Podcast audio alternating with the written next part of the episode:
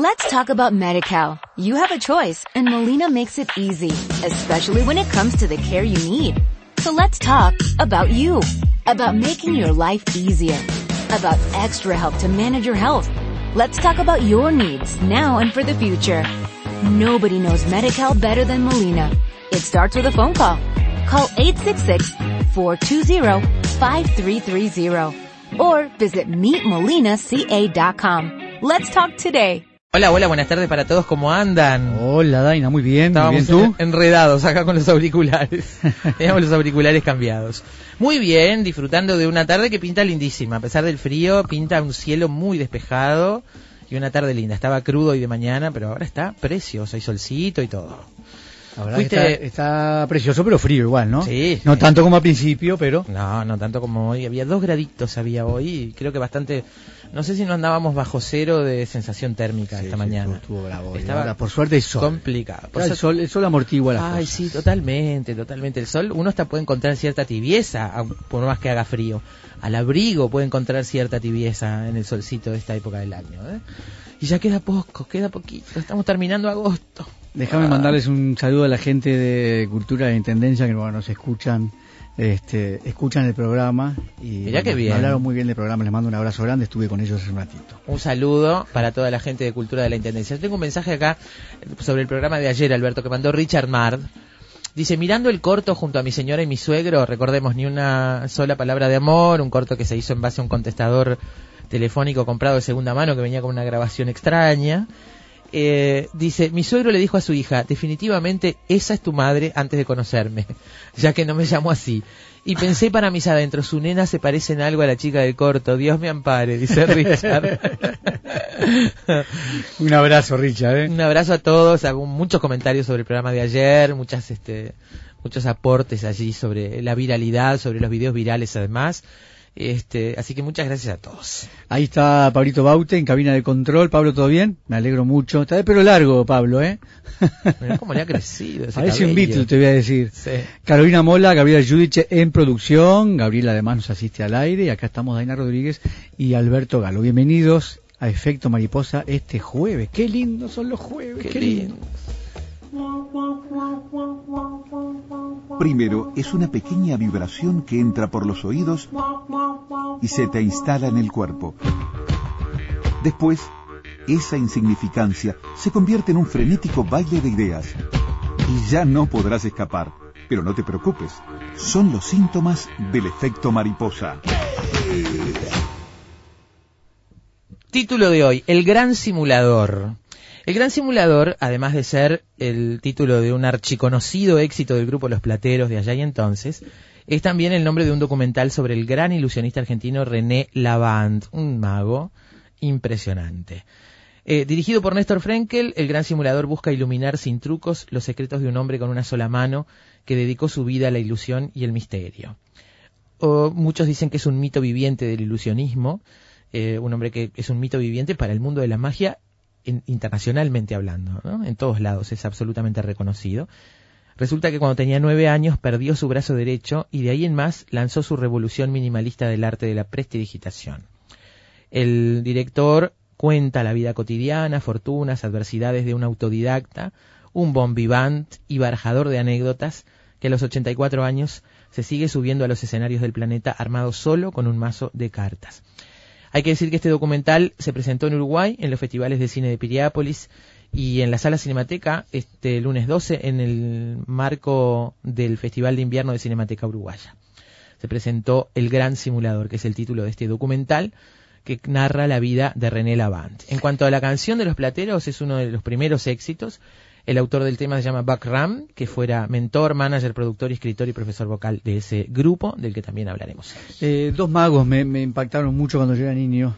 Uno era Laván, que lo he visto muchas veces trabajando. Lógicamente, cuando sos niño y, y ves un mago trabajando con un solo brazo, Claro. este, una manga metida en el bolsillo eh, del brazo, este, del, del saco, y trabajando solo con la mano izquierda, pero aparte además haciendo prestidigitación. De la más simple y pura, ¿no? Increíble, con una cámara allí, Sí. a- así, a la, este, fija y mostrando de cerca todo lo que hacía. Eso era eh, absolutamente impactante. Y otro que recuerdo también mucho, no me acuerdo si era Fantasio el nombre, este, un mago que se cortaba las mangas del saco con una tijera antes de hacer lo- los trucos y hacía los trucos en manga corta para que vieran Que no escondía había nada en la manga. Claro, claro. Ahora, para un niño, la band era realmente impresionante, Sí. no solo por por la, eh, la- lo que representaba aquella imagen, sino por los cuentos que hacía, las Claro. historias que contaba a medida que hacía los trucos. Yo creo que es un gran narrador. Ah, no, no, un eso gran narrador. eh, uno, yo lo había visto en televisión, nunca lo vi personalmente, lo había visto en televisión algunas veces. Y viendo este documental reafirmo esto, ¿no? Reafirmo varias cosas. Primero, es un gran narrador. Segundo, es absolutamente un bon vivant, un hombre que a los 84 años no se priva absolutamente de nada, que ha tenido una vida gratificante, este, que tiene un lugar de relieve en su carrera, en su mundo, que le gusta además ser el centro de la atención, disfruta de ser el objeto de un documental, este, y es absolutamente impecable con esa magia que se transforma, como dice el propio Frenkel, en irritante por momentos. ¿no? irritante. Vamos a hablar con él, con el director de este documental, con Néstor Frenkel, vamos a charlar, bueno, sobre el documental y sobre el personaje además, porque eh, tengo entendido que hicieron muy buenas migas a medida que hacían la película. ¿eh? Eso creo que se nota a pesar de que Frenkel no participa, no aparece decididamente en pantalla, los diálogos no aparecen, aparece casi un monólogo de, de la band y la band interactuando con otras personas de su entorno. Eh, se metió en su vida personal, en su historia, pero además hay mucha magia en el documental, ¿eh? mucho truco de magia de archivo y hechos expresamente para el documental. Es, es muy lindo, es muy disfrutable esta historia, eh, el gran simulador con la historia de René Lavand. Así que en un ratito entonces Néstor Frenkel estará con nosotros. Los simuladores era una serie de TV que, bueno, no nos perdíamos uno, ¿eh? Mm. Eh, una serie súper interesante sobre un grupo, cuatro personajes eh, que, bueno, eh, se, se reunían para ayudar a un quinto en cuestión, siempre, que les pagaba para que, para que los, bueno, los ayudaran en ciertas, ciertas cosas, y estos hombres simulaban eh, ciertos personajes para presionar a esa otra persona, este, y sacar adelante los, los proyectos por el que pagaba. No sé si se explicó porque es medio complicado. pero- A la manera de Misión Imposible, ellos adquirían Claro. distintos, hacían distintos personajes, Exacto, a la manera planteaban una historia, Buenísimo. pero en lugar de ser como Misión Imposible, hablar de conflagraciones mundiales y de espionaje no, eran cosas internacional, sencillas, más sencillas. muy sencillo y cotidiano. Vamos a hacer un repaso por esta serie que todos recordamos este, y que tiene además un origen en la amistad de los personajes, de los actores que personifican a, a los simuladores. Luego la música, por supuesto, la música de este productor y manager, Buck Ram y los plateros para repasar el sonido de una época que no nos vendrá nada mal esta tarde. Uh, sonaban en mi casa los plateros permanentemente. Pero, por favor. y después una historia de los simulacros, ya que estamos en el gran simulador. Tenemos otro gran simulador con nosotros esta tarde, que es Oscar La Roca. Una historia de los simulacros. Santas Pascuas es la nueva muestra de Oscar La Roca de lo que nos vamos a ocupar esta tarde. Alberto estuvo viéndola en el Museo Nacional de Artes Visuales. Eh, por suerte, eh, la vi ayer, estoy muy fresquito. Como, como dice, como dice un amigo, estoy en plena calentura de haber visto recién la muestra, ¿no? Ah, En ese sentido, no porque me haya provocado bronca la muestra, ¿no? Sino porque estoy en plena efervescencia, la tengo muy reciente. Entonces, hay cosas que, es una obra que me pareció impactante, pero hay cosas que quiero hablar con Oscar y por suerte, tenemos esa suerte en este programa. Tenemos esa tener a los autores.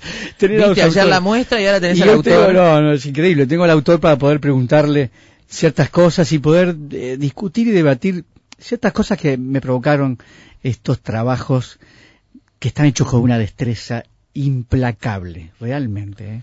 Es este, Oscar es, yo me sigo deslumbrando, primero que nada con la capacidad de dibujante que tiene Oscar La Roca, no conozco otro, la capacidad de dibujante a lápiz que tiene Oscar La Roca. Hay algunas muestras en esta, algunos ejemplos en esta muestra, por decirlo de una manera más correcta.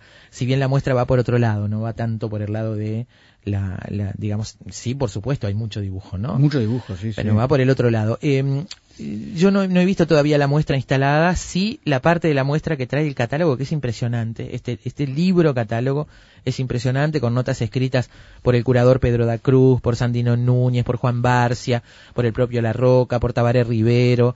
Este, la verdad que es este es un, libro catálogo fantástico. Déjame agradecerle, a Mica Guerre, agradecerle a Mica Guerre que nos mandó este catálogo antes de ver la muestra, además. ¿no? Sí, por supuesto. Siempre nos, nos, manda todos los libros de allí. Yo lo que siento es como muchos rounds de golpes conceptuales, golpe un concepto tras del otro, golpe, golpe conceptual, este, de este arte pop que mezcla bueno, yo digo arte pop y es una manera muy simplificada de decir lo que presenta esta muestra, ¿no?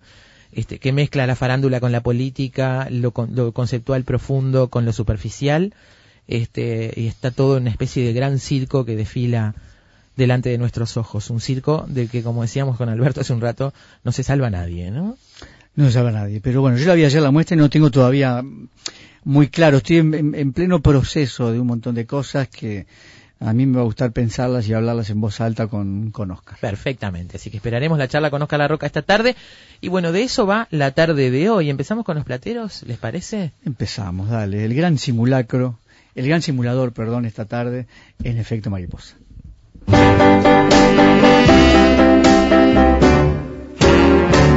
Oh, yes, I'm the great pretender.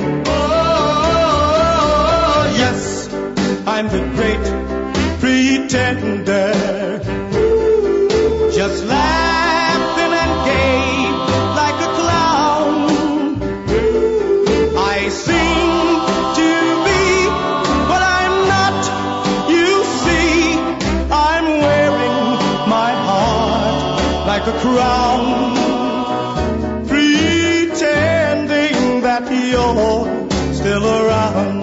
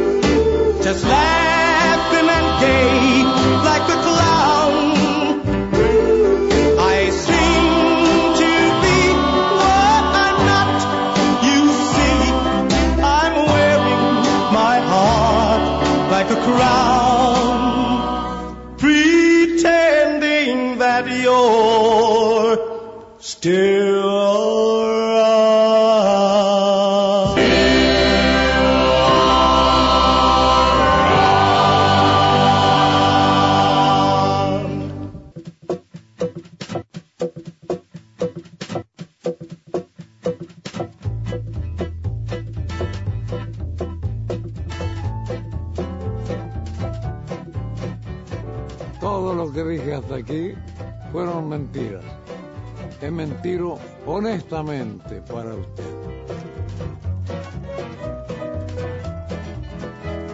We please welcome René Lavon. Ladies and gentlemen, Mr. René Lavon. El gran mago argentino René Laván con su mano izquierda, su sola mano izquierda. He venido a engañarlos una vez más con una noble trampa. Llegar al sí mismo. Nunca digo lo que hago. Nunca hago lo que digo.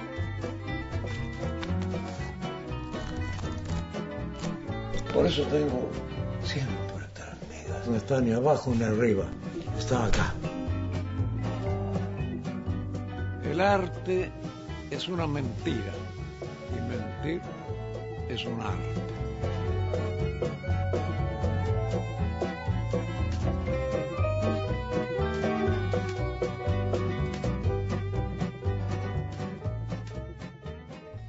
Un hombre de 84 años que dice, les he mentido honestamente, que tiene una sola mano desde los nueve y que es, como decíamos, un mito viviente en su rubro en todo el mundo, en todo el mundo, absolutamente reconocido. Ya escuchamos allí las presentaciones en varios idiomas, ¿no? Sí, Un hombre que estuvo- además recorrió todo el mundo, ¿no? Recorrió todo el mundo y fue presentado en, en lugares donde, no sé, muy pocos elegidos este, pasan por allí. Algunos que llegan a ciertos topes, como los programas en Estados Unidos, el show de Ed Sullivan, por ejemplo, no es para cualquiera, ¿no? Este- esto está mostrado en el documental El Gran Simulador, que es el que nos da título hoy. Está mostrado eh, la, la biografía artística y la narración del propio Lavant, que es, además de un mago, un gran narrador. Un hombre con una sola mano desde los nueve años y que adquiere esta, esta destreza para la prestidigitación, esa sencilla, como decíamos al principio, ¿no? Esa simple. Su mano y un mazo de cartas, su mano y un pedazo de papel y unas bolitas en un vaso, este, y no mucho más que eso, con este, uno puede acercarse con la cámara o con la vista allí muy cerca y es imposible saber cómo este hombre puede tener esa, esa destreza. Eh, lo que siempre tiene la magia, ¿no? Esa cosa que atrapa y que a veces irrita, como le pasa a- al autor del documental, a Néstor Frenkel, eh, que es el, el director de este documental, eh, que nació en Buenos Aires, sonidista de oficio, dirigió y produjo una serie de cortos animados y después el mediometraje de animación Plata Segura. En 2005 estrenó su primer largometraje de ficción, Vida en Marte, y Buscando a Reynolds, su primer largometraje documental. Y a fines de 2007 terminó Construcción de una ciudad. En 2010 produjo el largometraje de ficción La hora de la siesta, de Sofía Mora, y en 2011 Amateur, su tercer largometraje documental como director. Este, El Gran Simulador, se estrenó en mayo de este año, se presentó en Uruguay en los festivales de cine de Piriápolis y este lunes pasado en la sala Cinemateca en el marco del Festival de Invierno. Así que vamos a conversar con él directamente con Néstor Frenkel. Néstor, bienvenido a Efecto Mariposa. ¿Cómo estás? Bien, muy bien. Gracias por esta invitación, esta, esta conversación que vamos a tener. Es muy agradable saber que se interesan en el trabajo de uno. Eh, por, su- por supuesto que sí. So- Eh, Lo primero que quiero saber es cómo un hombre que no le gusta la magia y que la- la- al cual la magia lo irrita encara este trabajo, este documental. Te confieso que a mí la magia me gusta, pero también me irrita mucho. Este, porque, porque es René Laván, no, no es un, un mago, algún mago. ¿no? El tema no es la magia, sino, sino la vida de esta persona, ¿no? Me parece que, que se trata de eso, digamos. Nunca me, me, me gustó la magia como espectáculo, pero, pero sí desde chico, cuando aparecía René Laván en la televisión, yo me quedaba quieto y en silencio mirándolo, porque no, no era, como bien decían ustedes, él es un, narrador, es un actor, Es un encantador de serpientes. Claro, y de humanos, Seguro. exactamente. y yo de eso, desde chico sentía ese, ese, ese influjo, digamos, ese encantamiento por, por, por una persona que hablaba de una manera y que se paraba de una manera y que tenía una, una actitud distinta a lo que uno podía ver en la televisión de sus años. Y, y eso, era alguien que parecía venir de otro lado, casi de, de otro mundo. Y bueno, y lo que hacía, ¿no? Y cómo lo hacía. Vos sabés, yo decía, comentaba lo mismo que tuve cuando yo era chico y bueno, eh, lo veía en la televisión y quedaba absolutamente hipnotizado. Eh, ¿Te imaginás que, te das cuenta, eras un niño y lejos estabas de imaginar que ibas a hacer esto sobre aquel personaje que mirabas en la televisión, ¿no? Tal cual, tal cual. Este, la verdad que sí, porque son esas cosas que uno admira, olvida y quedan alojadas en ahí, en un rincón de, del cerebro, totalmente olvidadas, o, o uno cree que las olvidó. ¿Crees en el azar? repente- ¿Crees, ¿Eh? en, ¿Crees en el azar? Sí, sí, por supuesto. El azar, eh, la, la causalidad, este, sí, sí, la sincronicidad, eso, eso rige nuestras vidas mucho más de lo que imaginamos, sin duda. Néstor, da la impresión de que este hombre, René Lavand, es un encantador de serpientes arriba del escenario y fuera del escenario también, con la vecina, con la esposa, con el amigo que llega a su casa, con el que le trae el correo. Da la impresión de que el hombre tiene ese poder de seducción sobre la humanidad en general. Sí, sí, sí, de, sí, lo tiene, de hecho, y, y a la vez es un poco lo que en la pregunta estaba la respuesta eh, no hay no hay tanta diferencia entre arriba y abajo del escenario digamos. Eh, y no hay el personaje está demasiado, está muy presente todo el tiempo y, y, uno no ni él mismo ya sabe dónde empieza uno y dónde termina el otro y, y eso este René Lavand él dice en un momento del documental se comió a Héctor Lavandera que era el nombre con el que nació y, y él sí y la mentira está ahí la mentira y el engaño y la ilusión están todo el tiempo presentes uno nunca termina de saber bien qué es lo que está pasando cuando tiene a René Laván delante. ¿Cómo trabajaste entonces? Qué difícil hacer un documental, una película, eh, con un personaje así. Este, ¿Cómo lo, lo armaste? ¿Lo fuiste viendo sobre la marcha? ¿Armaste una estructura previa de lo que ibas a hacer? ¿Cómo fue el trabajo concretamente? Y un poco y un poco. Con los documentales, en, en general, uno no, no tiene un, un guion muy definido. Hay, hay casos que sí, pero bueno, uno tiene una, una serie de ideas, algunos, algunos eh, ideas de cómo enfocar el trabajo y una, imagina cómo podría llegar a quedar, pero, pero bueno, todo termina, todo sucede en el, en el rodaje y se termina de, armar el guion, digamos, después, ¿no? En el montaje. Lo que pensé fue usar a favor todo esto, este, este misterio y esta, esta magia, este, nunca intentar develarlo, sino todo lo contrario, usarlo, usarlo a favor. Este, digamos, el cine documental tiene eso de, de, registrar algo que supuestamente es real y es verdadero, y todo el tiempo, más o menos conscientemente, uno está, cuando mira un documental, está con una tensión de hasta dónde esto es verdad, hasta dónde esto es mentira, hasta dónde está construido, hasta dónde no. Con todas esas ideas, eh, digo, tener un mago delante, un mentiroso profesional, era como el personaje perfecto, Claro. digamos, para poner en tensión Un buen qué es realidad y qué es ilusión, ¿no? Un buen cómplice a la hora de jugar ese juego, además, ¿no? Y sí, y sí, porque sí, porque aparte, bueno, Digo, para, para poner un ejemplo, hay muchas escenas donde se supone que, que la cámara es simplemente un ojo que está solo allí, no hay, no hay seres humanos detrás y está viviendo él simplemente cenando Sí. con su mujer, por ejemplo, y conversando.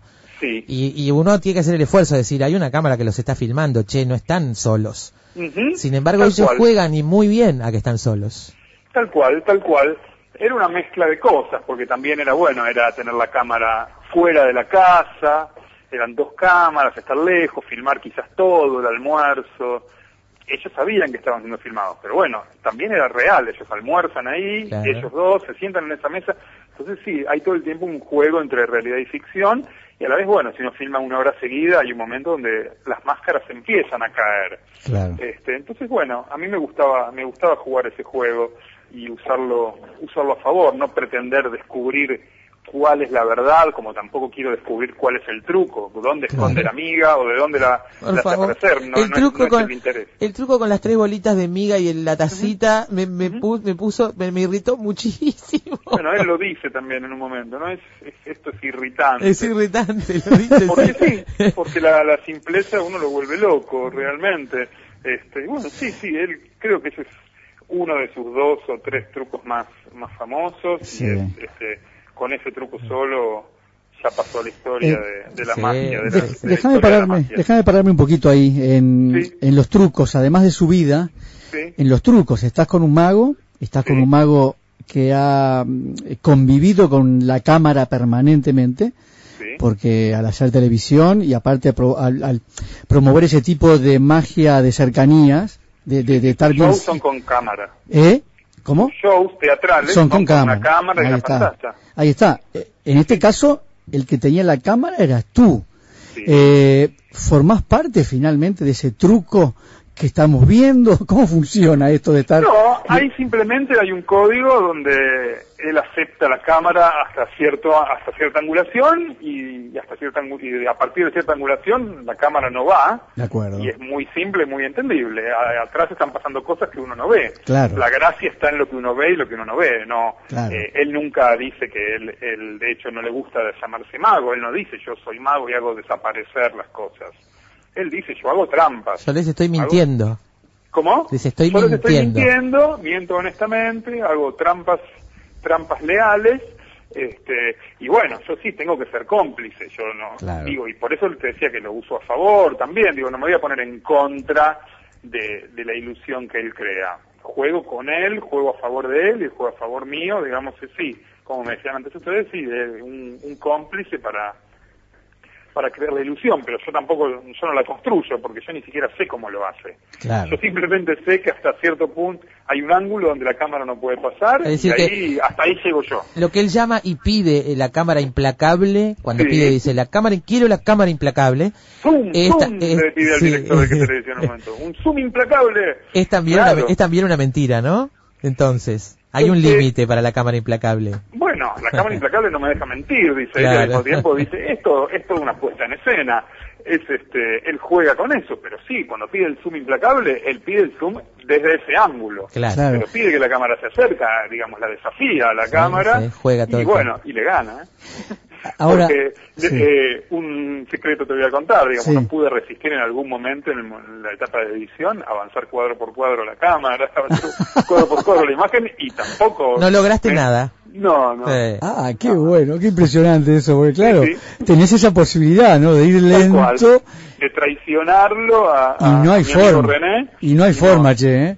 No hay forma, no Yo hay re- forma. real. repasé el truco de las bolitas viguitas de pan 50 veces. Digo, no puedo- ¿En qué momento mete la tercera bolita dentro del vaso? Por favor. Y sí, y sí. Soy un y, ser bueno, racional. Y la, y la, bueno, y la, la versión ori- original dura como 10 minutos y, y lo sigue haciendo y lo sigue haciendo. Qué y impresionante. Eh, loco. estábamos hablando, estabas hablando tú de la cámara implacable, de lo que es la construcción de, bueno, de este personaje por parte del mismo, los trucos. Decime, ¿no se parece mucho esto a hacer un documental de cine? ¿También? ¿No Por es? supuesto. Ah, es claro. Es, es, es- prácticamente lo mismo, o, o Por- no, pero es muy, es un, son, son trabajos análogos, digamos. Claro. Es hacer creer, es, es crear una realidad a partir de, de pedazos de mentiras, es este hacer entrar al otro en el juego de uno. Es, sí, sí, el cine es eso, es una suma de, de mentiras organizadas, digamos. O sea, uno, uno está iluminando, está editando, está musicalizando, Claro. todo para llevar a, a- a lograr un efecto. Bueno, él lo hace a la antigua, digamos. Lo que él hace es un, es un, un acto milenario, un arte milenario que existe mucho antes que el cine, ¿no? La- la- el, el ilusionismo. Este, La magia del cine es más nueva. Claro, tal cual, tal cual, es una magia. Pero digamos, el, el procedimiento sí es bastante, es bastante análogo al del ilusionismo. Este hombre tiene... De hecho, bueno, de hecho, este, Méliès era ilusionista y fue uno de los, Claro. Pri- de los eh, Claro. este, Ahí, ahí se juntaban las dos del cine. Ahí se, juntaban las dos cosas, digamos, ¿no? exactamente, exactamente. Este hombre tiene además, Laván tiene el agregado, bueno, esto que es impactante, que hace todo con una mano, digamos, ¿no? Exactamente. Siendo prestidigitador, que es decir, todos son sus dedos, sus movimientos, su... Sí. Esto es muy impresionante. Es muy impresionante porque, sí, por un lado, eh, a- a- o sea, se produce un doble juego que es, es interesante, porque por un lado, él pone en evidencia lo que le pasa. Si él fuera físico nuclear, no sería tan llamativo que tenga una sola mano, ¿no? Claro. Al ser, al ser un ilusionista Claro. y estar su mano tan presente, pone muy en evidencia eh, el hecho de que le falta la otra. A la vez, es tan impresionante lo que hace que uno no puede pensar en él como en, como en un discapacitado, ¿no? No, claro. Entonces es como, al mismo tiempo, lo, lo, lo remarca y lo oculta. Él dice, en algún momento del documental, dice que, que, que afortunadamente es un Sí. discapacitado, que eso fue una ventaja a la hora de desarrollar sus habilidades.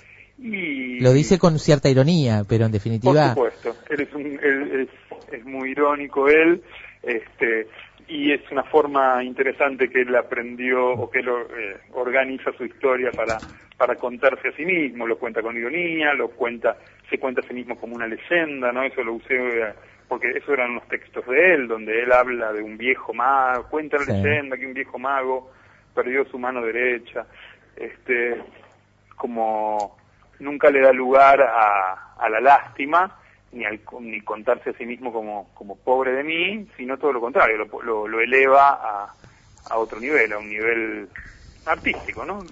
Lo cuenta cuenta a sí mismo como una leyenda y bueno, y, y- y el hecho de que le falte una mano, por supuesto que que amplifica la leyenda. Si yo hablo con alguien que no conoce a René Laván, le puedo decir es un mago, es bárbaro, es eh, excelente, hace cosas increíbles y la gente, bueno, va a decir es un mago. Ahora, si yo digo es un mago que tiene una sola mano, la gente abre los ojos. Claro. No hay registro en la historia de la humanidad donde haya habido un mago este, célebre que tenga una sola mano. Entonces, Claro. sí, claramente que también este, puede ser visto como, como una ventaja, ¿no? En ese arte, en esa puesta mm, en escena, bueno, con, con, una, con una sola mano, eh, juegan un papel muy importante las historias, esas historias que tú estás contando. Digo, las historias que cuenta forman parte de su puesta en escena, de su truco, ¿no? ¿En, en qué medida las historias te distraen de lo que estamos viendo?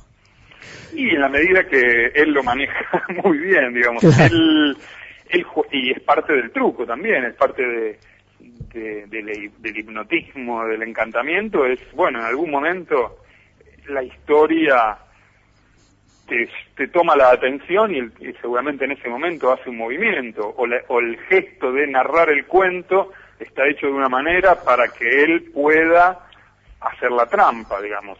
Está, está todo muy estudiado, de hecho yo en las- los primeros días lo quise interrumpir en algún momento para ver si podía como durante el juego y la historia conversar y él me dijo, no, no, no, no, esto es, esto es un pentagrama Es todo uno. Beta, exacto. Se dice y cada palabra y cada movimiento tiene un sentido y tiene un porqué. Está estudiado, está mejorado día a día desde hace 50 años para acá. No, no podés i- interrumpirme, no acepto interrupción. Él está todo pensado en función de lograr el efecto que es completo. Y a la vez sus historias eh, y, y su faceta de narrador llegan a un punto donde muchos muchos este, segmentos de sus actuaciones ya son solamente narraciones, ya directamente deja las cartas, deja el- los trucos Y cuenta. y cuenta y él simplemente logra un efecto emocional así como en, en cuando cuando saca las migas de pan es es el asombro bueno en otro momento simplemente es contar dar una narración y emocionar al público o hacerlos reír digamos él ya lo lo sintetiza todo como parte de, de su ilusionismo o sea tiene que ver con todo eso Qué bárbaro. ¿Cómo te, llevaste, emociones ¿Cómo te llevaste con él? Muy bien, es encantador, es un terrible cascarrabias. Ay, te iba a preguntar eso, me dio la impresión totalmente. supuesto, es bravísimo, es bravísimo, y, pero es, Muy es boca adorable, sucia.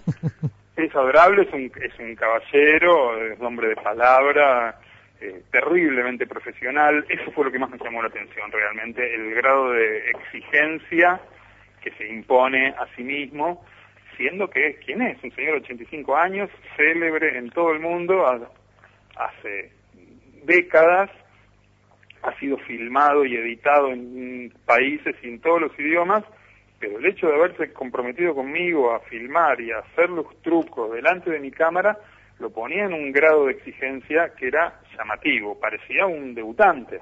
¿Te das cuenta? No porque no porque no no, no temblaba, ¿no? No, ¿no? no en ese sentido de nervios de, un debutante, sino en el sentido de, de, de que sentía una responsabilidad altísima.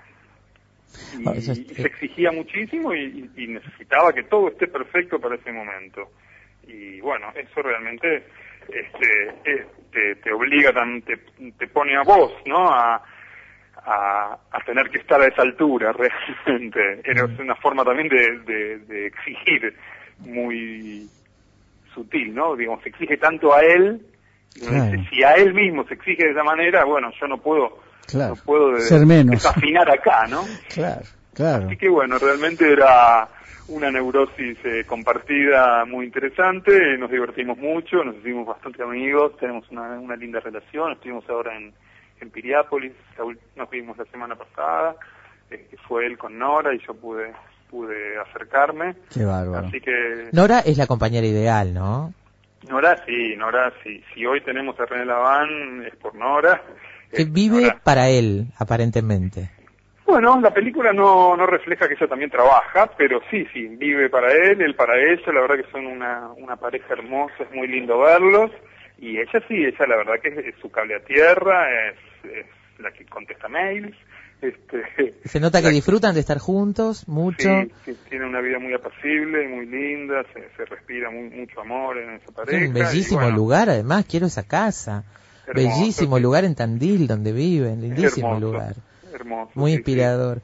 Y, y este cual. hombre, este hombre además, este, se nota que, que está muy cómodo siendo observado, siendo mirado, siendo el objeto de un documental, me parece, ¿no? Una vez que aceptó, le gusta. Eso es un hombre, como decíamos, un encantador de serpientes, le gusta sentirse objeto de las miradas ajenas y, ¿no? Es lo que más le gusta. Yo creo que sí. Este, sí, sí, por supuesto. Él es, él es él, él es una estrella, es una figura, es un performer y su espectáculo es él. Y, y como te decía antes, no hay tanta diferencia entre arriba y abajo del escenario. Es un está montado en ese Sí. personaje y su casa es una escenografía perfecta para él. Y sí, le encanta ser mirado, ser filmado, ser Ser saludado por todo el mundo. Sí, Que le vengan a alcanzar la botellita de grapa a la ventanilla del auto sin tener que bajarse. Por, bueno, sí, sí, por supuesto que, que vive, sí, lo, sí lo trata como un rey, como una leyenda, este, y, y sí, sí le encanta ser el centro de las miradas, Bueno. obviamente, que, que, que, digamos, él siempre se está retirando, todos los años se retira y, y a los dos meses Sí. se aburre y quiere más. Es gracia porque dice, soy muy, muy bueno, yo soy muy bueno. Eh, perdónenme la inmodestia, pero si fuera modesto sería perfecto. Y, sí, y, y lo siente así. Yo creo Lo que sí, chiste, porque pero- es una frase muy muy graciosa, pero él lo, estoy segura que lo siente. Eh, Por lo menos eso transmite el decías, documental. decías vos, es una leyenda, bueno, es una leyenda, también eh, tiene ri- ribetes de mito, incluso en algún momento se, hasta se ha llegado a decir que aquello del brazo no era cierto, ¿no? Hace años, claro.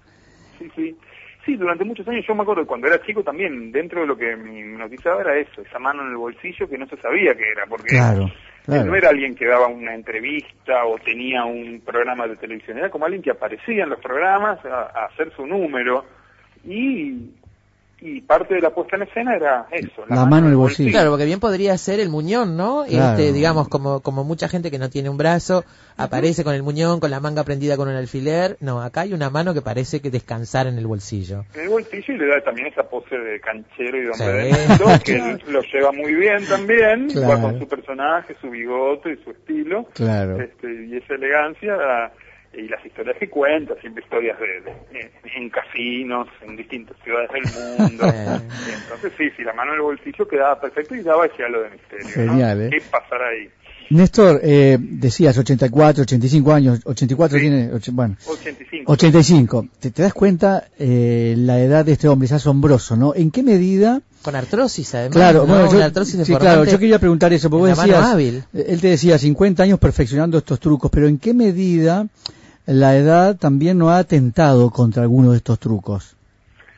Y yo no he visto ni hay registros de, en la televisión o, o no en lo que encontré, pero me han hablado de cosas que hacía de joven que bueno, ahora no eh, hagas. bueno, de hecho lo que se ve al comienzo de la película en los títulos de inicio Sí. fue un material que yo encontré de casi de casualidad, que es de los años 60 y bueno, él está ahí con las mangas arremangadas haciendo aparecer este, cartas de la mano, eso ya hoy creo que no lo puede hacer Claro. a esa velocidad, pero bueno, eh, como él dice en un momento de la película, ¿no? Cuando, como dice, cuando la vista se corta es cuando se empieza a ver, ¿no? Él, él, con la sabiduría, con la elegancia, con la experiencia, con el estilo tan desarrollado y tan refinado y tan pulido, bueno, suple y hasta mejora lo que antes era, era una, era un- técnica, una técnica descomunal que la sigue teniendo quizás eh, la tiene que poner, la tiene que usar de otra manera porque bueno, ya no, no, no le sobra, no tiene tanto resto, pero bueno, como te decía antes, está muy bien organizado con otras cosas. Y bueno, lo que se pierde por un lado se gana por el otro, ¿no? Claro. ¿Qué te dejó en lo personal eh, hacer este trabajo, este documental? ¿Qué te dejó en lo personal y qué te dejó en tu relación con la magia? Que no era mucha, decíamos al comienzo, ¿no? No, la magia a mí lo que me pasó siempre es que me, me da, no es que me irrita, me da como una angustia, ¿no? Me da como que me da miedo que se equivoque. Cuando tengo un mago delante es como que me da, me da eso. no lo no lo puedo disfrutar. No es que quiero saber cómo lo hace. Me da Sí. como, me- Te pones nervioso. Ah, me no. pone nervioso, digo, ay, que no se equivoque este hombre, por favor, es como una vergüenza. Este, y, y con la magia eso, queda igual, ¿eh?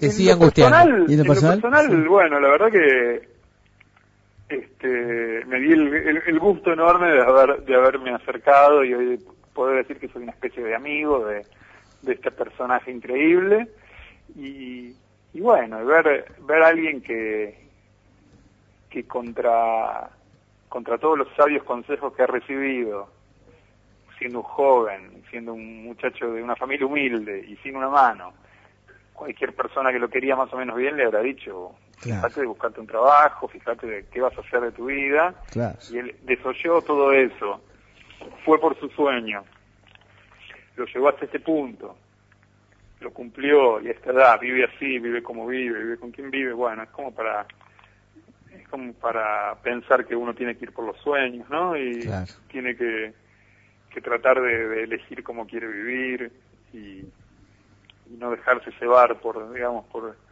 solo por las circunstancias. Uno siempre tiene sus circunstancias a cuestas, Claro. pero pero bueno, hay algo de decir, bueno, hay que hay que ir por los sueños.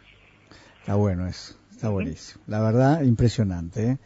Eh, che, bueno, un gustazo tenerte en efecto favor. mariposa esta tarde. Eh, gracias por, por conversar con nosotros, pero gracias por este documental que de alguna forma nos llevó a todos a la infancia de nuevo. ¿eh? Bueno, bueno, bueno, gracias por, por haberlo disfrutado y por, por haberme prestado atención. Este, cuando quieran aquí estoy. La seguimos entonces.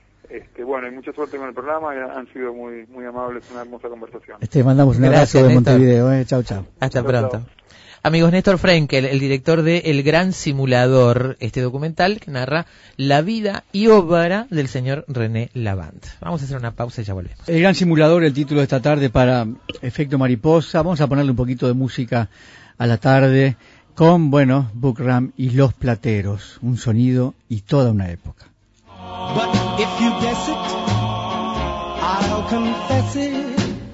Oh, darling, now's the time to. Or else you'll never. El estilo doo-wop, el género vocal en el que los grupos de color eran unos maestros, tuvo a sus auténticos campeones en The Platters, los plateros, que totalizaron en ventas casi 50 millones de discos.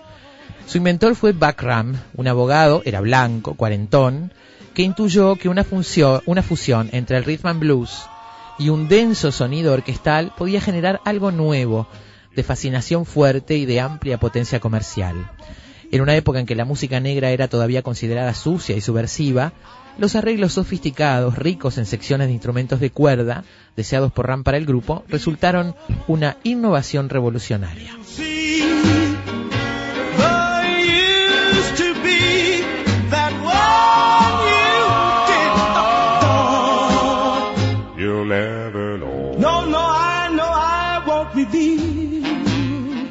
Nacido en Chicago en el año 1909, el nombre auténtico de Bock era Samuel Ram, hijo de padres judíos. Creció escuchando spirituals de los coros de la iglesia negra local, impregnándose del poderío musical que atesoraban. Estudió Derecho en la Universidad de Illinois y empezó a trabajar como abogado en California en el año 1933. Ram, en su tiempo libre, escribía música. En poco tiempo sus composiciones despertaron el interés de célebres músicos de jazz como Duke Ellington o Count Basie, para quienes escribió varios temas. En 1943 obtuvo un gran éxito con Twilight Time, interpretada por The Three Sons.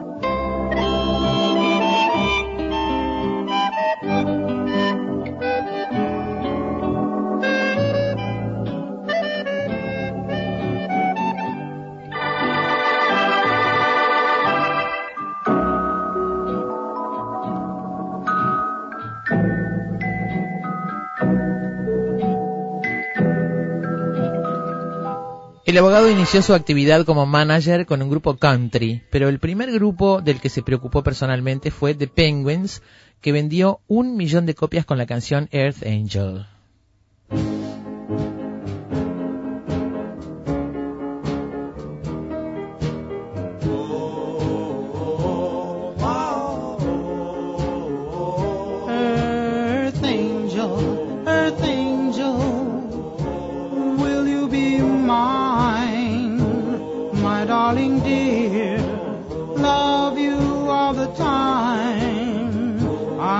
Con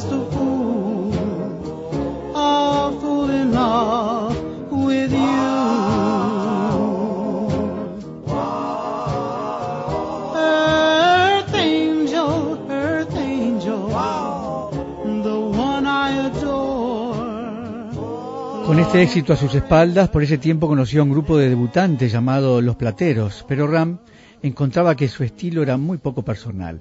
No se trataba de country, ni de rock and roll, ni de race music, música negra realizada por negros.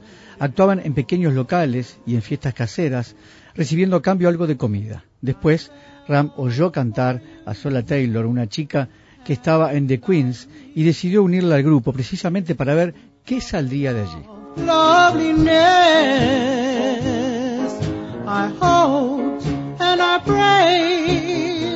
That someday I'll be the vision of your ha- happiness.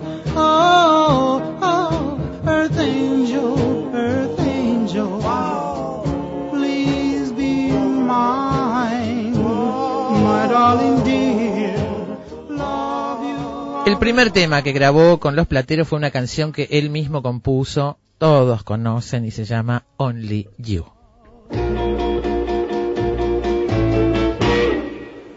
Only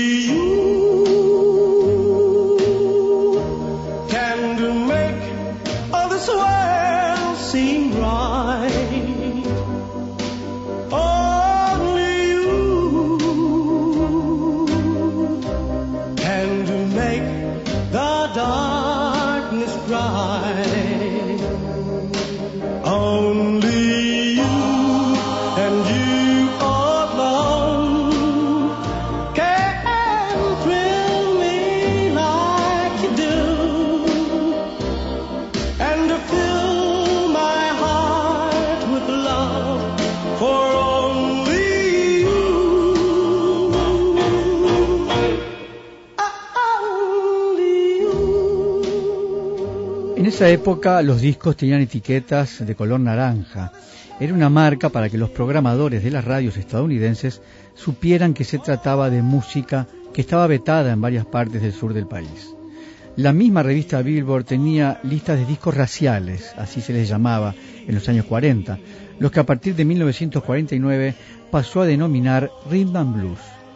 Cuando Mercury Records anunció que iban a lanzar Only You, en su etiqueta púrpura, Race Music, Ram insistió que los discos fueran reetiquetados de nuevo, argumentando que los plateros habían trabajado demasiado duro para ver su mercado limitado por un emblema discográfico. Mercury accedió y los discos fueron reetiquetados, rompiendo barreras raciales y poniendo los cimientos para los grupos negros de los años 60 y más allá. Only You llegó al número 5 en las listas del año 1955.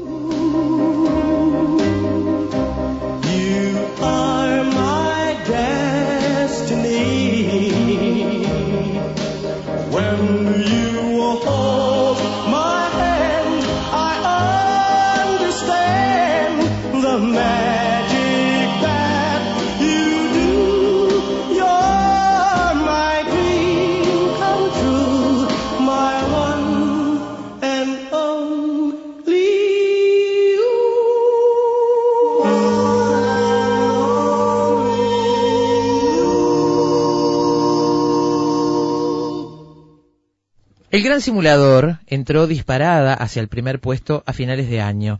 Ah, Estábamos en el año 55, recordemos.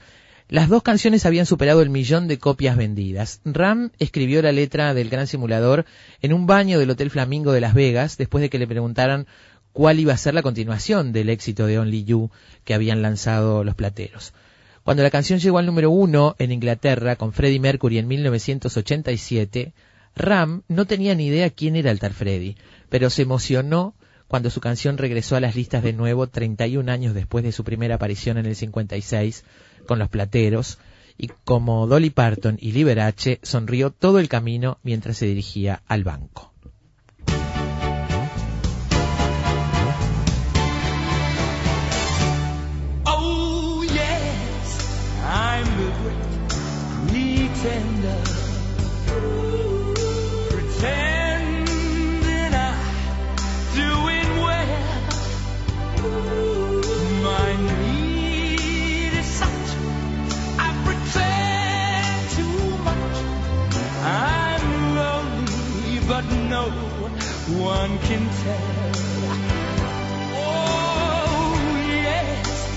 I'm the great pretender.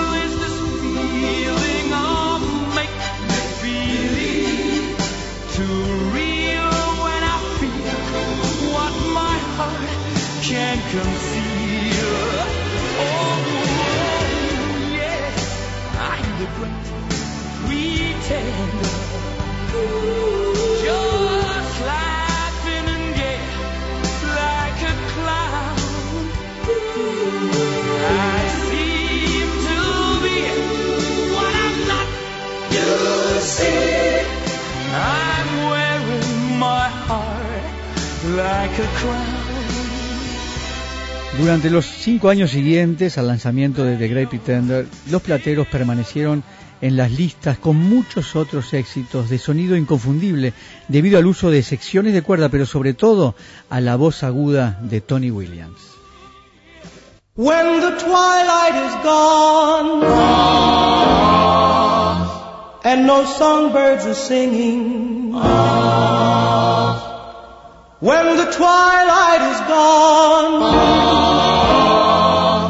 You come into my heart, and here in my heart you will stay while I pray.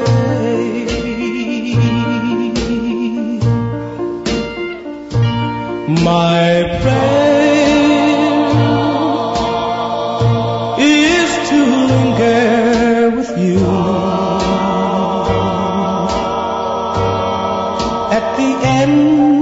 of the day.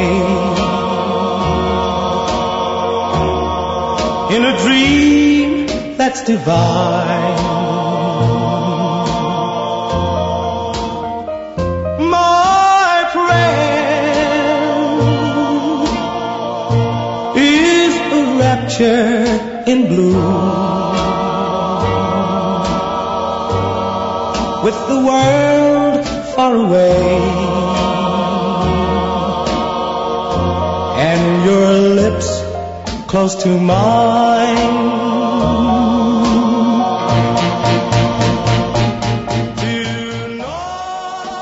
Los plateros sobrevivieron a los años duros de la invasión británica a comienzos de los años 60 y volvieron a las listas de éxitos con la compañía Musicor. Entre los éxitos de esa época estaban I Love You a Thousand Times, que llegó al número 31 en el año 66, y With This Ring, número 14 en 1967, pero solo fue, solo fue un breve retorno a la fama. Por diferencias internas en el grupo, sus componentes lentamente se fueron alejando para dedicarse individualmente a la música. El primero que se alejó fue su solista Tony Williams en el año 1961.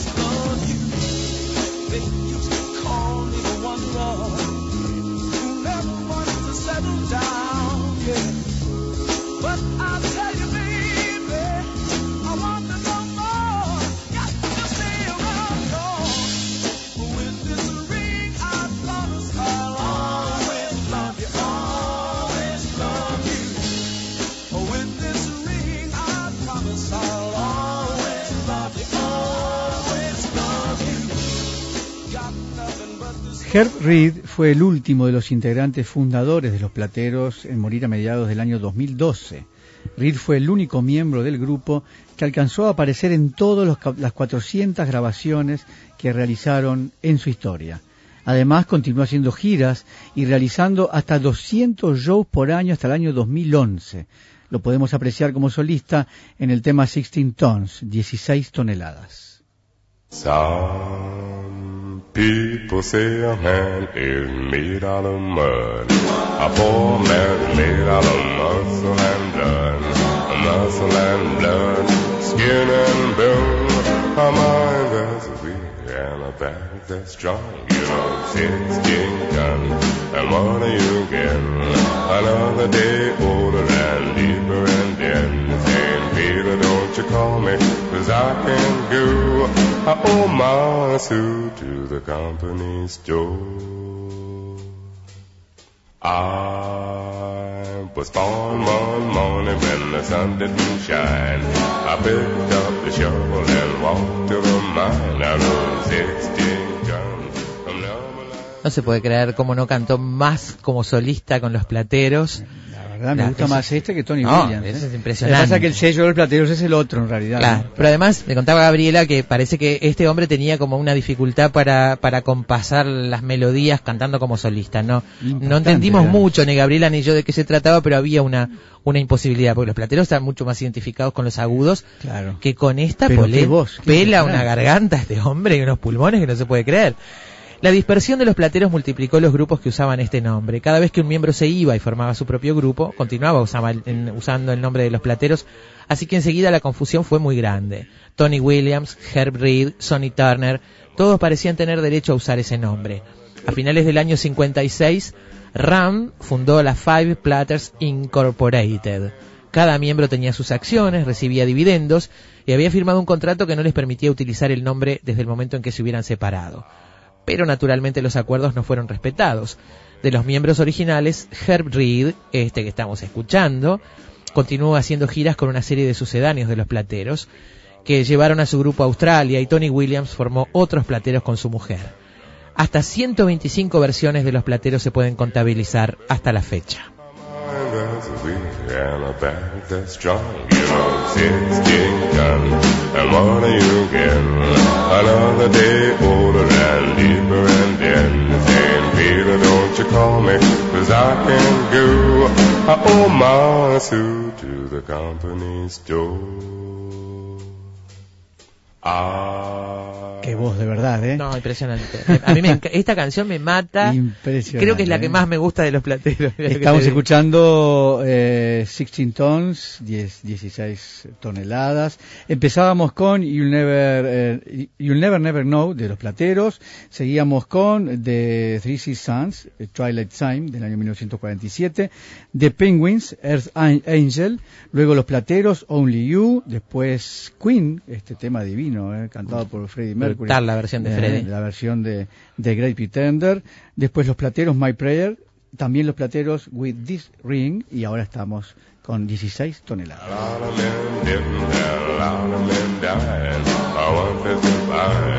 The others still left the right get you, then I left you.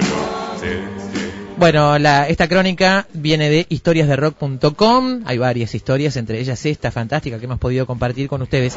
Recordaba temprano, a propósito, Alberto, de la, de la versión de Freddie Mercury de El Gran Simulador. En un momento, hace algunos años, coexistieron en las pantallas de, de la televisión uruguaya, la televisión abierta de Uruguay, dos avisos publicitarios con la misma canción como banda de sonido, en una cosa que en aquel momento sonó como hasta a pelea publicitaria. Eran productos que no tenían nada que ver. Uno era una marca de televisores y el otro era un analgésico. En uno estaba la versión de los plateros y en el otro la de Freddie Mercury, el gran simulador en ambos, cuando eh, pasar el gran simulador era abrir el baúl de los recuerdos y sacarlo, no como ahora que es Claro, una cosa claro, más claro. mezclada. La verdad que recuerdo, capaz que los oyentes recuerdan esas dos campañas. No me maten los puristas, pero me quedo con Freddie Mercury. Ah, es fantástica, la versión de Queen, ma- maravillosa.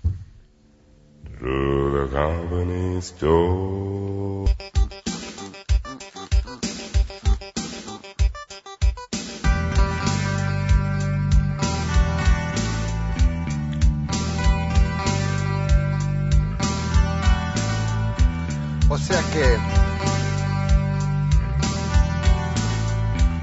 una mentira repetida mil veces se convierte en verdad. Oh.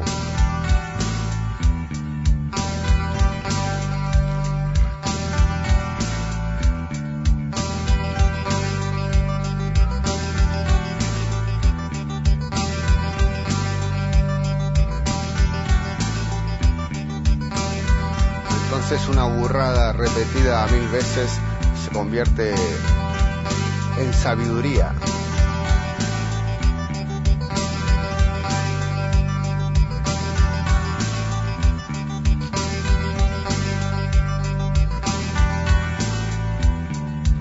Un producto pautado mil veces se convierte en obligación de compra.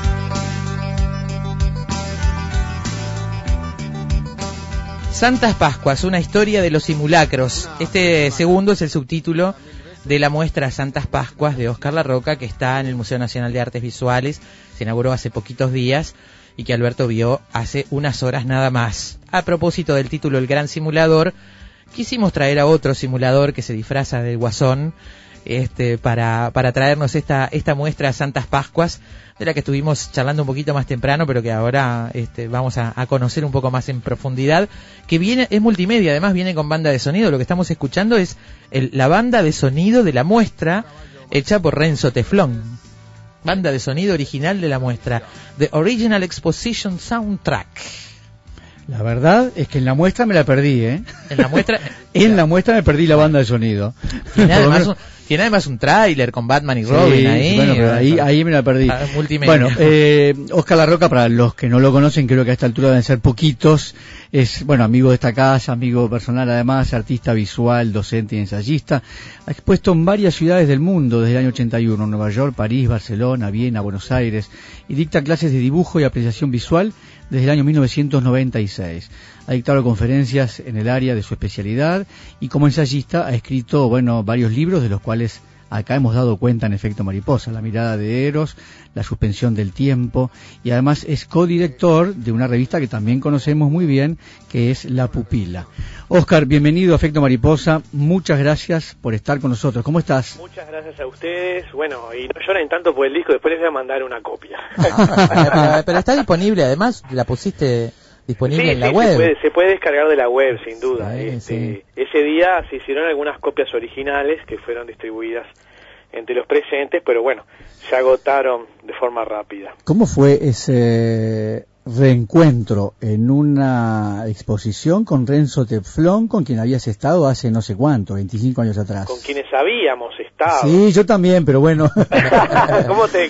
pero, pero lo que pasa es que yo no, esta muestra es tuya. Y, No, claro. y bueno, entonces, vos lo como tal, eh, en realidad en aquella muestra hace 25 años estuvimos juntos, pero ahora convocaste a Renzo. Para, ¿Cómo fue este reencuentro? Che, curiosidad personal. Fantástico, fue, se dio muy solo y yo llamo un día a Renzo para hacer una consulta a propósito de, de que bueno, quería hacer una banda de sonido para la exposición y él inmediatamente dijo, lo hago yo. Qué bárbaro, che, Este, qué bueno. Así, no, no hubo más este, Qué bueno. sub- subterfugios que ese. Y a partir de ese momento, bueno, este, compartí con él el material que se iba a exhibir y comenzó a trabajar en su casa. Él tiene un, un estudio casero, vamos a decir así. Y en unos 20 días sacó este, estos ocho temas, este, que bueno, que forman parte y que viste musicalmente Bárbaro. exposición. Bueno, eh, te, te decía Daina recién, a- ayer vi la muestra Fue el enviado de Efecto Mariposa porque el resto no lo hemos visto todavía. Enviado especial. Ya iremos, pero Sí. el enviado especial a, a la zona de, bueno. de muestra fue Alberto Galo. Yo ayer la vi y les decía fuera del aire, todavía no resolví lo que vi. Es decir, estas muestras no se resuelven inmediatamente en el momento que uno las ve, posiblemente vuelva a verla. Hoy estuvimos debatiendo, por lo tanto, ahora vamos a charlar un poquito sobre esto, pero la idea no es decir, ay, qué linda muestrita, No, no, vayan claro, a verla, Por sino pensar contigo un poco en voz alta algunas cosas que sobre todo yo, de repente no, no, por el propio impacto que me produjo esto, eh, no tuve del todo claro.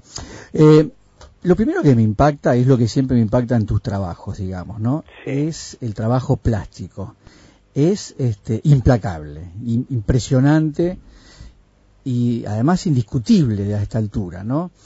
Eh, seguís con el dibujo, agregando un poco de color y ahora agregás otras técnicas, collage, foto, Photoshop, fotomontajes.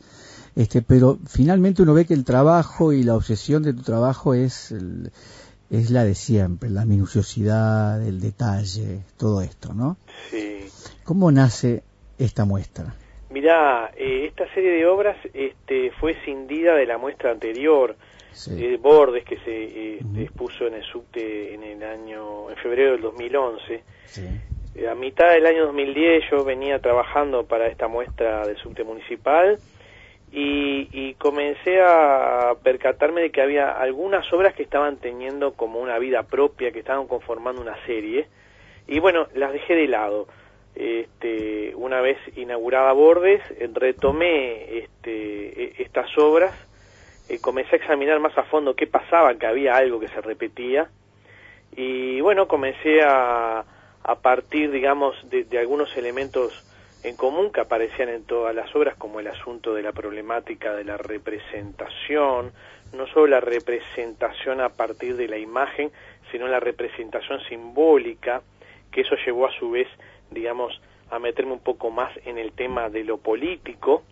Bueno, comencé a trabajar este, y fueron saliendo estas 30 obras que en total te podría decir que llevó dos años de trabajo. Sí. Este, hay un hilo conductor que tiene que ver, como te decía recién, con la representación, con la simulación, con los simulacros. Ahí me quiero, ahí me quiero parar un minuto. Bien. Ahora después vamos a meternos en lo político también y todo esto, pero eh, eh, bueno, el título de la muestra es Santas Pascuas. Yo creía recordar que lo había dicho Robin y acá me encuentro con que no solo Robin. Está Borsari en el medio también, ¿no? claro. Exactamente. Está Borsari en el medio. Claro. Claro, claro. Ahí en el catálogo este, se explica un poco de dónde viene esa frase.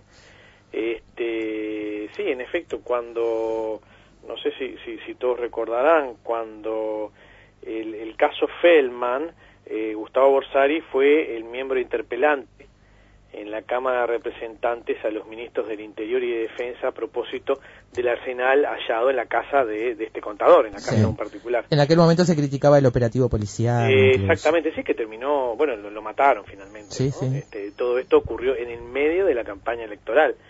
Eh, la prensa en su momento eh, le preguntó a Borsari si, si bueno, si qué, qué pasa si, si los tupamaros finalmente no tenían nada que ver con el con el arsenal hallado en la casa de este sujeto. Que era lo que Borsari sostenía, que estaban vinculados que- con los tupamaros. Exactamente, y cosa que después finalmente este, la justicia archivó el caso y, y, este eh, dio a entender como que era un tipo, un loco suelto que, que cambiaba figuritas, ¿no? Este, de forma clandestina, porque vos no puedes tener en tu casa miles de armas, muchas de ellas en desuso, no importa, pero este efectivamente er- era un arsenal clandestino. Y bueno, Borsari le dijo a los periodistas, ah, bueno, si los tupamaros no tienen nada que ver, y bueno, yo qué sé, Santas Pascuas. como diciendo... Le salió Robin de adentro. como diciendo me, iba a decir otra vez Claro. me importa muy poco Claro, ¿ah? claro. iba a decir otra grosería No, está bien. este yo ya cumplí con mi cometido bueno cada uno para su casa nos saludamos y este y yo ya cumplí con mi con mi tarea que era la de en el medio de una campaña electoral de estas características este bastante en claroscuros blanco negro este bueno la, la idea era justamente perjudicar en ese momento este, al futuro presidente no. Eh, La muestra, lo decía yo, es, es este, impactante, pero además por la, la propuesta enorme, es decir, todo lo que propone. Es inabarcable en una sola recorrida, eh, es realmente inabarcable, pero eh, más allá de lo plástico, a esta muestra se le agrega lo conceptual, el peso, el peso de los conceptos, el peso de lo político, el peso de las imágenes que conocemos de otro lugar que es de la televisión, por ejemplo. Entonces ahí eh, empieza a ser, por momentos, incluso abrumadora la muestra, ¿no? Sí, Eh, ¿cómo, cómo, ¿Cómo equilibraste? ¿Cómo trabajaste? ¿Pensás que está equili- equilibrado? Porque, a ver, ahora lo discutíamos porque me parece que esta muestra da para debatir, además. un ¿Quisiste montón de cosas, equilibrar? ¿no? Claro, quisiste equilibrar, ¿no? Quisiste, porque es decir, una muestra eh, como esta de arte, es decir, el arte, lo estético, lo, lo pictórico, lo- el dibujo en este caso, que es tu, tu, tu, tu santo y seña, el dibujo a grafito, este, por momentos no está demasiado invadido por el concepto que viene de afuera, lo que trae todo lo demás, lo conceptual. Cuando, cuando yo te comentaba hace un momento que la muestra, las obras que estaban siendo bocetadas en un comienzo, este, eh, estaban configurando una cierta personalidad o un cierto tema común, ahí me di cuenta que el concepto iba a estar este, presente de forma fuerte, rigurosa. Y bueno, cuando uno trabaja además con el tema de lo político, bueno, un poco me asusté porque yo no quería ingresar en el terreno de lo panfletario, de la propaganda. Claro. Al mismo tiempo se fue dando seguramente eh, en mi interior una serie de cambios eh, frente a, a la, a lo político partidario, no hacia lo ideológico, que de alguna manera también fue eh, co- colaborando en esa mirada, si se quiere, sarcástica, cargada de humor, un humor involuntario, te diré, por otro lado, mucha gente me dice, bueno, pero ¿cuánto le pusiste de humor o de concepto? El, el humor creo que se dio por añadidura, en ningún momento pensé que esto fuera a manifestarse a través de, de, de- de guiños de humor. Ahora, eh, Oscar, embargo, esa, sí. eh, esa mirada, ese cambio que, que tú decís se fue procesando en tu interior, da como resultado, eh, aparentemente por más humor que hay y que lo hay mucho, parece una mirada desencantada de la política. Exactamente, sí, por eso te decía. La mirada desencantada de toda la Sí, política. Ah, sí, sí, sí, claro, de la, pol- pero por eso te decía hace un momento, de la política partidaria, no de mi posición ideológica que yo intento mantener, digamos, este, lo- el, el mismo criterio ideológico o, o- o mi mirada al mundo, digo, como siempre, eso está incambiado. Este, no significa que me haya volcado hacia el anarquismo o hacia o alguna orienta- orientación diferente este pero sí aparece un desencanto general hacia hacia la hacia la hacia los políticos en general digamos no Sí. hacia la- las banderas políticas Todas. eh, todas Todas. Eh, Eh, y ahí me, me di el permiso de digamos de hablar desde ese lugar porque a ver yo creo que si una persona eh, tiene puesta la camiseta de un partido político e intenta ejercer la crítica desde ese lugar, indudablemente que, que, que va a caer en la subjetividad.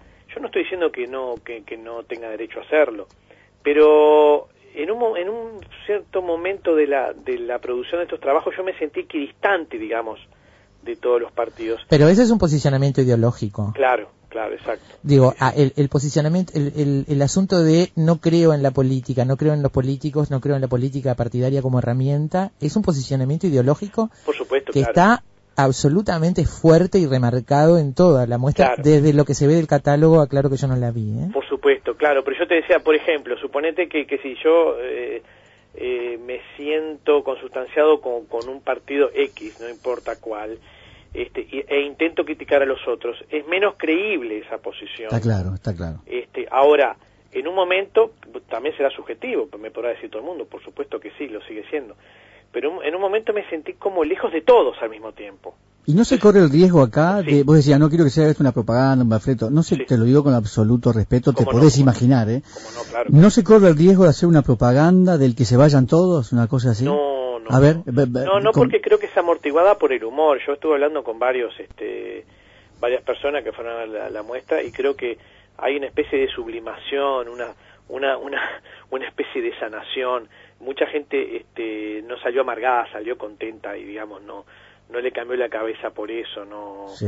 creo que este pero claro el humor es una de las lecturas creo que hay otras que tienen que ver como decía hace un rato con el tema de la de la representación no en, en todos sus aspectos y lo y lo conceptual que fue una de las cosas que vos preguntabas hace un momento Sí, sí. este sí aparece eh, también de forma este digamos muy fuerte y también quise tener especial cuidado en no caer en, en algo demasiado críptico, demasiado hermético. Claro. Intenté ir por el filo, ¿viste? Ni, ni ser panfletario ni ser hermético. Y bueno, eso fue todo un desafío, Me imagino. caminar por ese borde. este, y creo que, bueno, algunas cosas se pueden sacar en conclusión y otras no, no, no son menos evidentes. Bueno, como la vida mi- misma, ¿no? Hay, hay simulacros este más este ostensibles. Quiero preguntarte no. sobre, sobre los simulacros. Eh, decíamos, el subtítulo es una historia de los simulacros. Mm. Eh, en Facebook, en tu muro de Facebook, hace tiempo que venías publicando distintas fotos que supongo son después de, de- de trabajos que forman parte de la muestra, ¿no? Sí, como es, Simulacro como si 1, Simulacro 2. Un adelantito era, ahí sí, con un guiño bastante sarcástico, ¿no? Entonces, eh, el concepto de simulacro, Mm. eh, ¿cómo lo unís entonces con esa, con ese discurso ideológico o político, este, y con la, la representación.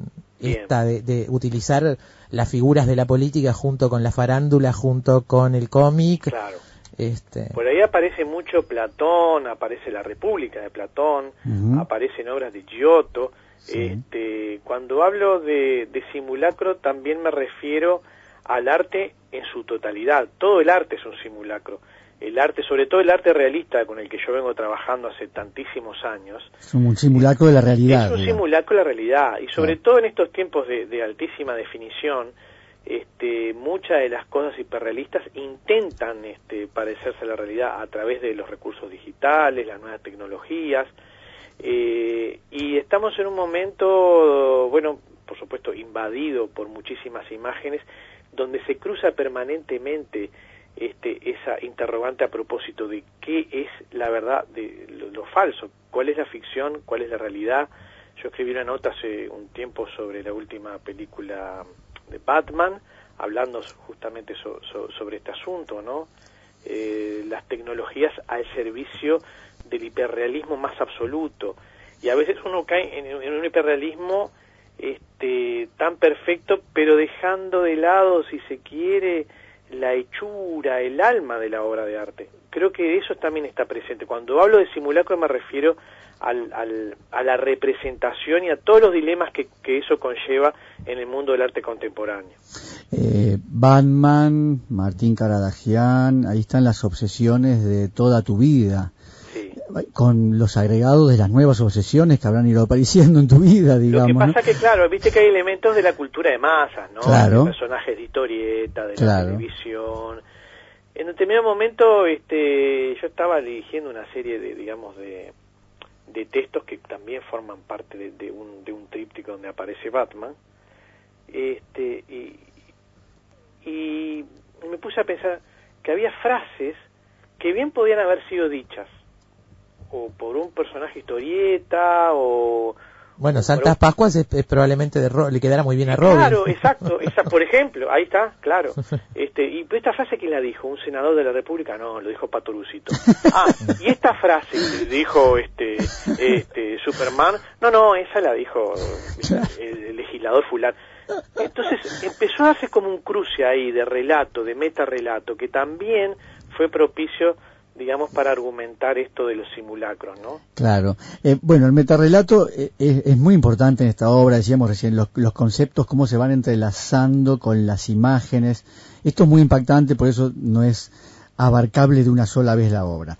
El, el hiperrealismo ha estado presente en- en- eh, a lo largo de tu, de tu obra eh, por mucho tiempo. Lo conceptual también, aunque de forma mucho más sutil, pero siempre apareció por ahí.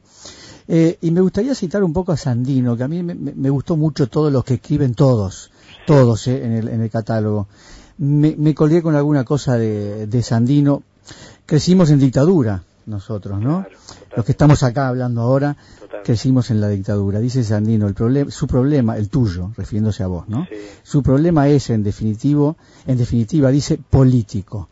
No es conservar el arte en los tiempos muertos de la dictadura es hacer arte en los tiempos demasiado vivos de la democracia.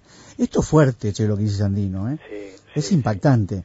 Es impactante como la obra, digamos. Sí. ¿Estás de- sí. Totalmente de acuerdo. Este, en ningún momento el texto me pasa la mano por el lomo, cosa que me gustó además, sino que Sandino utiliza la exposición justamente para hablar de estos temas, ¿no? La representación, la democracia, este, la farándula, eh, los estribillos de los medios, la confusión que se da entre la realidad y la ficción.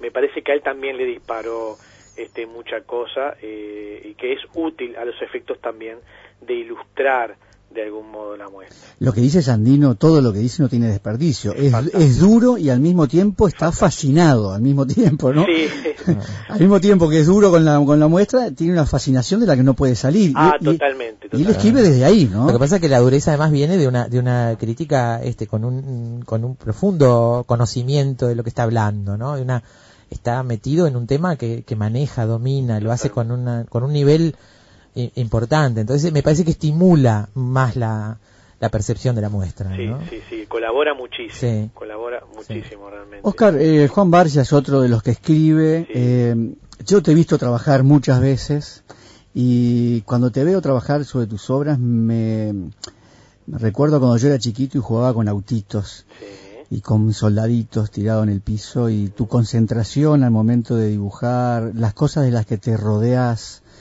eh, los muñequitos, la música, es como si estuvieras este, volviendo de alguna forma a la infancia. Y cito a Juan Barcia, porque en lo que escribe realmente subraya lo del juego, lo de lo lúdico. Este, también, también lo dice Sandino. Este, ¿Y cómo te sentís vos al momento de hacer estas obras? Realmente, eh, y sobre todo esta última, donde el compromiso conceptual es enorme y uno diría, ¿cómo se enfrenta este compromiso conceptual tan grande con aquel niño al que vuelve cuando se pone a pintar, digamos, ¿no? Este, yo creo que yo sufro siempre todas las, las obras que hago. Eh, no me divierto demasiado, te diré. Mirá Salvo vos. cuando las veo terminadas, que bueno, más o menos respiro un poco. Me propongo a veces cuatro o cinco cosas y consigo dos o tres y bueno, con eso me quedo conforme. A veces consigo algunas diferentes que no creía encontrar. Este, eh, se pasa como por un periodo de, de semi angustia, ¿no? Este, todo el acto creativo desde mi lugar por lo pronto es así. Eh, no es una gran algarabía ni, ni, ni, ni lo festejo, ¿no? ¿Lo sentís como una gran responsabilidad al, Sí, al manejar tantos conceptos, digamos? Sí, sobre todo en responsabilidad este que te mencionaba hace un momento, ¿no? Quería darle eh, mucho valor conceptual a la obra, justamente además en momentos en que este- se está hablando eh, donde el arte está en tela de juicio, ¿no? Donde mucha gente dice, bueno, este, la imagen se agotó, ahora tenemos que pasar a otro estadio que tiene que ver con la valoración pura y dura del concepto. Y también ese tipo de análisis a mí, este, digamos, eh, me han interesado en los últimos tiempos y yo agarré las dos puntas, la imagen y el concepto. Salió esto, creo que, bueno, el, el- público dirá si, si fue acertado, si es una mezcla, este, bueno, con sus falencias o demás. Yo por el momento quedé bastante conforme y después, bueno, el tiempo dirá Ah, más cosas, ¿no? La muestra es impactante y al mismo tiempo es un golpe y es un espejo y son muchas cosas, ¿no? Sí, Eh, además este, es muy abigarrada en el sentido de la multiplicidad de lecturas que tiene. Claro, claro. La cantidad de pi- ¿Cuántas piezas? Se pu- si se puede hablar de piezas, pues yo estaba, por ejemplo, para contarle a los oyentes que no la vieron. Hay una pieza que se llama Circo al Ocaso 1, otra que se llama Circo al Ocaso 2. Si son 49 cuadradi- cuadritos en cada una de ellas. Exactamente, de 8 por 8 en, un- en un- en cada 49 cuadritos en un marco. Esta es una obra. Este, digamos, si, si- las contáramos así. Porque yo quería preguntarte sobre el trabajo, Oscar. Y son eh, como 140 cuadritos chiquitos, vamos a decir así, para decirlo. Pero además hay otras cosas, hay muchas cosas más. Hay este obra que es que es este tipo de instalación, hay obra que es este dibujo puro, este hay obra que es collage, hay obra que es fotografía y tratamiento, como decía Alberto, bueno, con este con tratamientos distintos de la fotografía.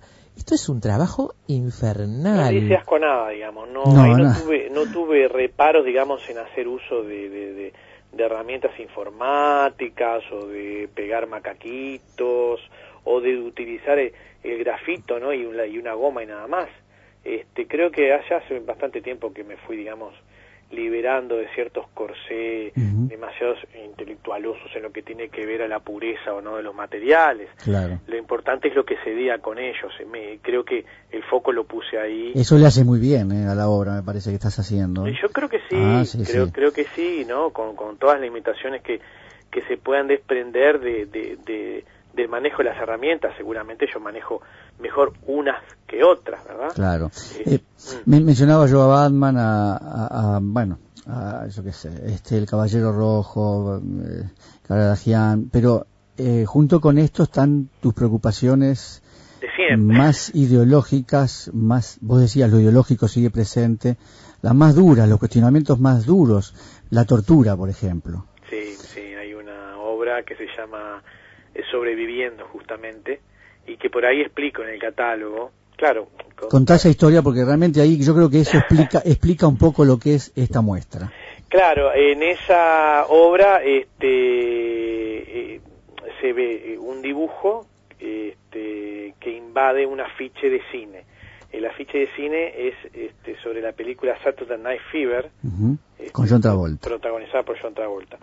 Y en el, en el medio de ese rectángulo aparece un hombre encapuchado pegándole a una mujer, a un, un hombre encapuchado, sí, pegándole a su vez a una, Mujer con capucha. torturando está- a la mujer. Sí. torturando a la mujer. Este y, y en efecto eso es, es algo muy personal, tiene que ver con el hecho de que cuando bueno yo estaba mirando esa película en el cine, yo tenía 14 años, este en ese preciso momento eh, había gente que estaba siendo torturada, no que estaba también sobreviviendo si se quiere. Claro.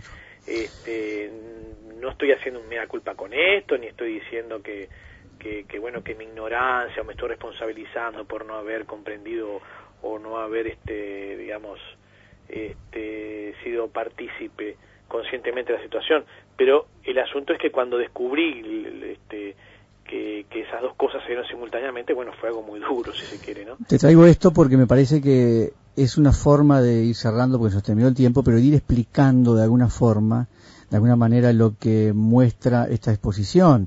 ¿Qué está pasando mientras nosotros Exacto. estamos mirando la televisión, le- las boludeces que vemos? O... y ahí cierra también el tema de los simulacros no Ahí está, ahí está. Este, el simulacro siempre es una pantallita no claro. que hecha con las mejores intenciones a veces y a veces no, a veces con las peores intenciones, ¿no? Ahora, todo esto lo hiciste también con un conocimiento enorme de ese simulacro. Lo hiciste desde adentro, como dice Sandino también. Sí, eh, ¿en qué sentido? Conociendo, conociendo los datos, los datos de los personajes, de, es decir, hay, hay una información allí. Sí, sí, sí, sí, yo soy un lector atento, si se quiere, de los vaivenes eh, políticos, ¿no? Este, fíjate, en un, en un país que duró mucho más el tren fantasma que el tren de los pueblos libres, este, creo que hay bastante material como para, para abordar en ese sentido. Este, antes de cerrar les quería adelantar que va a haber dos visitas guiadas en el museo. A ver, ¿cuándo, ¿cuándo son? Sábado 24 de agosto a las 11 de la mañana. Sábado 31 de agosto a las 11 de la mañana también. Bárbaro. Y después el día 14 de septiembre hay una charla con Sandino y Ricardo Boglione en el museo a las 17.30 horas. Pero yo- bueno. más sobre la fecha yo los voy a estar. este, Ah, eso avisa, ¿eh? Porque sí, sí, sí, claro.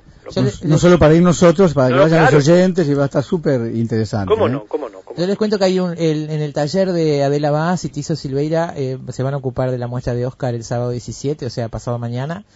Eh, el, en Santas Pascuas no hay misericordia. Oscar La Roca en el Museo Nacional de Artes Visuales. No sé si estabas enterado, invitado Sí, además. claro, sí, sí. Eh, vas a estar ahí, Oscar, presente entonces en el taller. Vos sabés que no, porque me comunicaron, digo, hace pocos días y yo una vez por mes voy a Salto a dar clases. Ah. Lamentablemente es una No pena. podés. No voy a estar presente. Bueno, pero Oscar. van- a ellos también van a visitar la muestra desde el taller. Oscar, muchas felicitaciones, muchísimas gracias. por estar en Efecto Mariposa, muchas gracias por, tenemos la suerte en este programa de poder hablar con los autores, decíamos hace un rato, bueno, que nos aclaren algunas cosas que, ¿Cómo? bueno, no, que, eh, como esta muestra es un golpe duro, uno no, yo, yo digo, yo todavía no la resolví del todo, la, la había tenido una semana en mi cabeza dando vuelta, ¿no? Ahora me acortaste el plazo, digamos, ¿no? Gracias a ustedes. un abrazo, beso grande. Un Chao, abrazo chao. muy grande, Chao, Oscar. chao, besos. Oscar La Roca, amigos, para terminar esta historia del gran simulador. Él es un gran simulador también. Ahí No está. se pierdan es- esas posiciones, vale la pena ver lo que está pasando en el arte importante acá en Uruguay, importante por lo que está planteando, digamos, ¿no? Gente querida, la seguimos mañana. Gracias. Chao. Let's talk about MediCal. You have a choice and Molina makes it easy, especially when it comes to the care you need. So let's talk about you, about making your life easier, about extra help to manage your health. Let's talk about your needs now and for the future.